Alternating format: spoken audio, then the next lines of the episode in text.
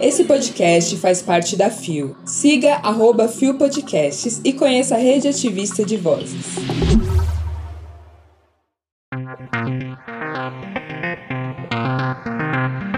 Desde 2019, cerca de quatro leis pró-LGBTQIA+, foram propostas mensalmente.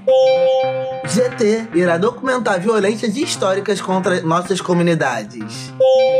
Serpro lança edital Agora 3T, tecnologia para pessoas trans e travestis. Terça-feira, 4 de julho de 2023. Hoje é o dia da independência dos Estados Unidos, né? É, gata. Que faz também a gente lembrar que Estados Unidos limita as proteções à comunidade LGBT dentro de várias outras problemáticas. Então a gente precisa ficar alerta sobre isso. Se liga, hein? Olá, eu sou Gabi Van e este é mais um Bom Dia Bicha! Levanta, viada, vamos assim. O seu podcast diário de notícias sobre as comunidades LGBT QIAP+. Seis e ônibus. Deu na agência de Adorim. Parlamentares propuseram cerca de quatro leis pró-LGBTQIAP+, por mês, desde 2019 publicado em 27 de junho de 2023 por Lívia Batista e Paulo Malvese. A ascensão do bolsonarismo nos quatro últimos anos resultou em um aumento significativo de ataques à população LGBTQIA+, impulsionados sobretudo por parlamentares apoiadores do ex-presidente Jair Bolsonaro.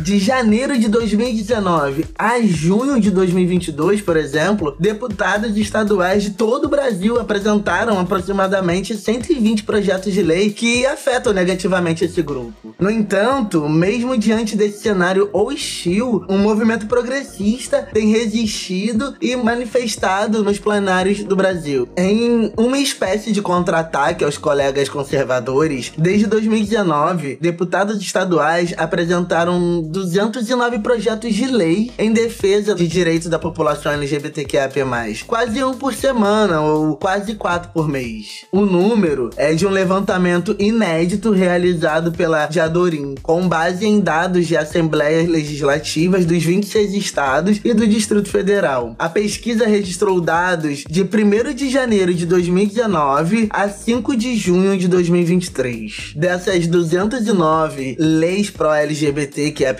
apresentadas, 25 já foram aprovadas. A primeira delas, de autoria do deputado distrital Fábio Félix, do PSOL Distrito Federal, instituiu conteúdos dirigidos à população LGBT na programação do Dia de Prevenção ao Suicídio do Distrito Federal. A lei foi sancionada em 8 de agosto de 2019 pelo governador Ibanês Rocha. MDB. O projeto aprovado mais recentemente foi no Acre, proposto em julho de 2022 e aprovado no mês seguinte, de autoria de Neném Almeida. À época, Podemos, hoje sem partido. Ele proíbe que cargos de livre nomeação e exonerações sejam ocupados por pessoas que tenham sido condenadas pelo crime de raça, homofobia ou violência doméstica e familiar contra a mulher. Para o antropólogo Lucas Bulgarelli, o perfil de leis aprovadas na legislatura anterior, de 2019 a 2022, reflete uma estratégia parlamentar de evitar confronto com conservadores ao abordar temas relacionados à população LGBTQIA+.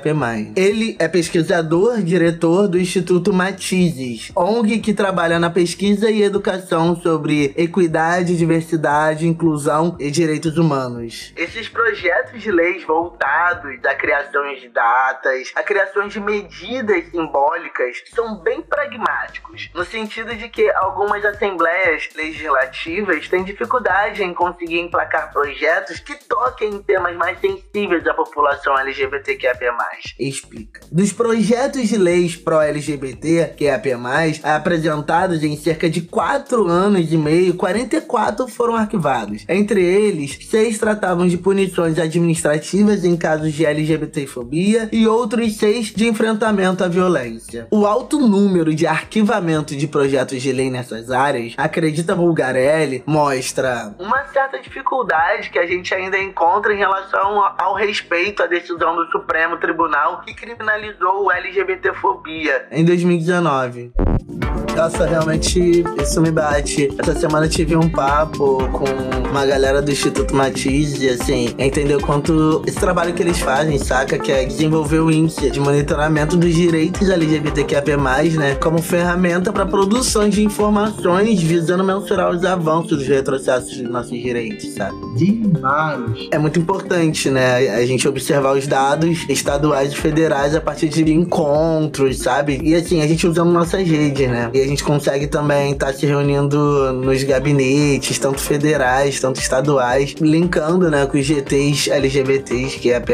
É bem importante, que a gente ainda precisa falar sobre alguns assuntos que são chaves, né? Como insegurança e violência dessa população, né? Participação, como essa, essa população ela pode participar, mesmo com todo esse retrocesso aí, né? Esse controle social que a gente também precisa ter e, e saber quem somos nós, aonde nós estamos, né? E de fato, políticas públicas e, para além disso, orçamento, né? Exatamente. Importante destacar que vale a leitura completa da matéria e traz ainda uma classificação dos temas principais das propostas de leis e a necessidade de articulação de pessoas parlamentares para buscar aprovação de leis mais contundentes, né?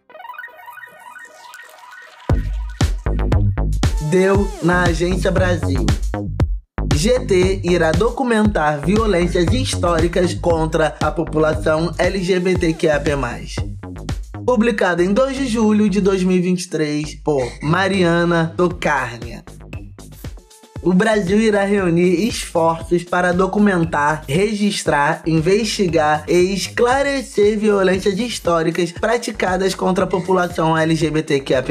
Um grupo de trabalho GT inédito está sendo designado tanto para realizar a documentação histórica quanto para propor novas políticas públicas que possam promover a garantia de direitos dessa população. Esta semana foram definidos 17 membros da sociedade civil. Para detalhar como será esse trabalho, a Agência Brasil conversou com o presidente do GT, o professor de Direito da Universidade Federal de São Paulo, Unifesp, Renan Quinalha. Eu acho que é um trabalho pioneiro, inédito Nenhum país do mundo que eu tenha registro fez uma comissão com essa abrangência, com esse grau de engajamento do Estado, indo construir uma história, indo documentar uma história e buscar políticas de reparação pelas violências que são cometidas contra a população, inclusive pelo próprio Estado, diz Quinalha. Segundo Quinalha, o GT terá cinco eixos principais: verdade, memória, justiça, reparação e reparação reforma das instituições. Também está prevista uma ampla participação popular, com realização de audiências públicas em todas as regiões do país. O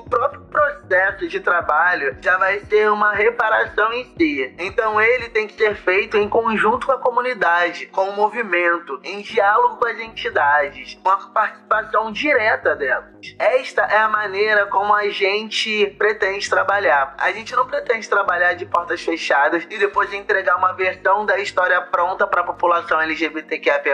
A gente quer escrever junto com a população. Ressalta. O principal foco do grupo, de acordo com o presidente, será identificar e tornar oficial as várias violências estruturais e institucionais às quais lésbicas, gays, bissexuais, travestis, transexuais, queer, intersex, assexuais e pessoas de outras designações foram submetidas ao longo da história do Brasil. A gente vai investigar não tanto os casos individuais, mas priorizar violências estruturais, violências institucionais, violências culturais praticadas contra a população. A gente entende que há na história brasileira, desde a colonização até hoje, certos padrões que materializam nossas instituições de Estado que apontam para uma LGBTfobia que está institucionalizada, diz Kinária.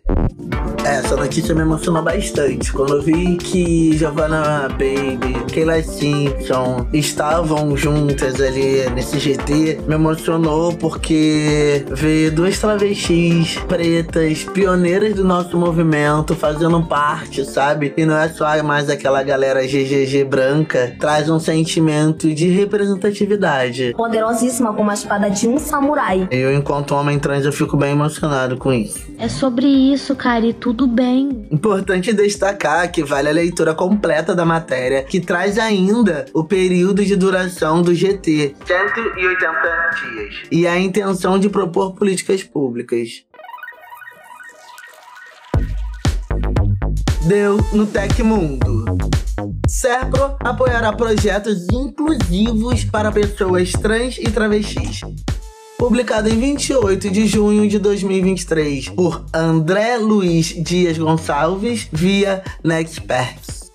O Serviço Federal de Processamento de Dados, CERPRO, lançou na quarta-feira, 28, um processo de seleção pública para patrocínio de projetos de inclusão sociodigital para pessoas trans e travestis. A empresa pública está em busca de iniciativas que apresentem impacto positivo na vida dessas comunidades. O primeiro passo do programa de investimento social do CERPRO, o edital, agora water 3T, tecnologia para pessoas trans e travestis. Tem como objetivo incentivar projetos que se baseiam na tecnologia como promotora da igualdade. As iniciativas precisam ter tecnologia de informação, TI, como meio ou como fim. Nosso foco é gerar impacto na sociedade, transformando vidas e construindo caminhos para comunidades invisibilizadas por meio da inclusão sociodigital, afirmou a superintendente de comunicação e marketing da estatal, Loane Salles. Ainda de acordo com Salles, o SERPRO quer ajudar a visibilizar ações afirmativas que mudem o cenário de violência física, preconceito e falta de oportunidades para comunidades trans e travestis. Para ela, as ferramentas tecnológicas têm um papel essencial na construção de uma sociedade mais igualitária e respeitosa. A seleção pública está com inscrições abertas até o dia 15 de agosto. Organizações da civil, OSC, e organizações não governamentais, ONG, sem fins lucrativos, interessadas em participar já podem se cadastrar. As orientações para inscrições e as demais informações podem ser consultadas no edital. Eu acho muito interessante essa forma que as empresas têm feito, né, de fazer essa inclusão. Quando eles abrem editais para organizações não governamentais, por exemplo, tá falando que precisa dessa rede, né? Exatamente. E isso é muito importante a gente se atentar e a gente começar a tomar posse disso. Se liga, hein? Bom, gente, o link para o edital está na matéria. Chegamos ao final de mais um Bom Dia Bicha! E eu já tô aqui super, hiper animado, né? Porque esse final de semana eu vou estar em Brasília. Vou estar numa mesa lá numa roda de conversa do Fena Juf. Olha que chique. Nossa, os palestrantes são babadeiros, né? A gente vai estar falando sobre políticas afirmativas e garantias de direitos à população LGBTQIA+. Ah, querida. E domingo tem a parada de Brasília. Quem estiver por lá, por favor, dá um alôzinho. Meu arroba, né? Arroba Gabi.van. Brota, vambora. Bom Dia Bicha tem identidade visual, edição e produção de Rod Gomes. Idealização de GG. Pesquisa e roteiros de Zé Henrique Freitas, que também apresenta juntamente com Anderson da Silva, Bia Carmo, Gabi Van, GG, Isa Potter, Lua Mansano e Rod Gomes. O programa integra a Fio Podcast. Conheça os outros programas da rede ativista de vozes. E não deixe de nos visitar e de nos seguir nas nossas redes sociais. Os links para as redes e para as matérias que você ouviu neste episódio estão na descrição. Lembre que o Bom Dia Bicha é diário e retorna amanhã, quarta-feira, a partir das 6 da manhã, com a apresentação de Isa Potter. A direita surta! Aguardo vocês em Brasília. Vamos balançar aquela parada lá no domingo, tá? O babado é certo. Arroba. Me chamem lá pra gente ir juntas. Até!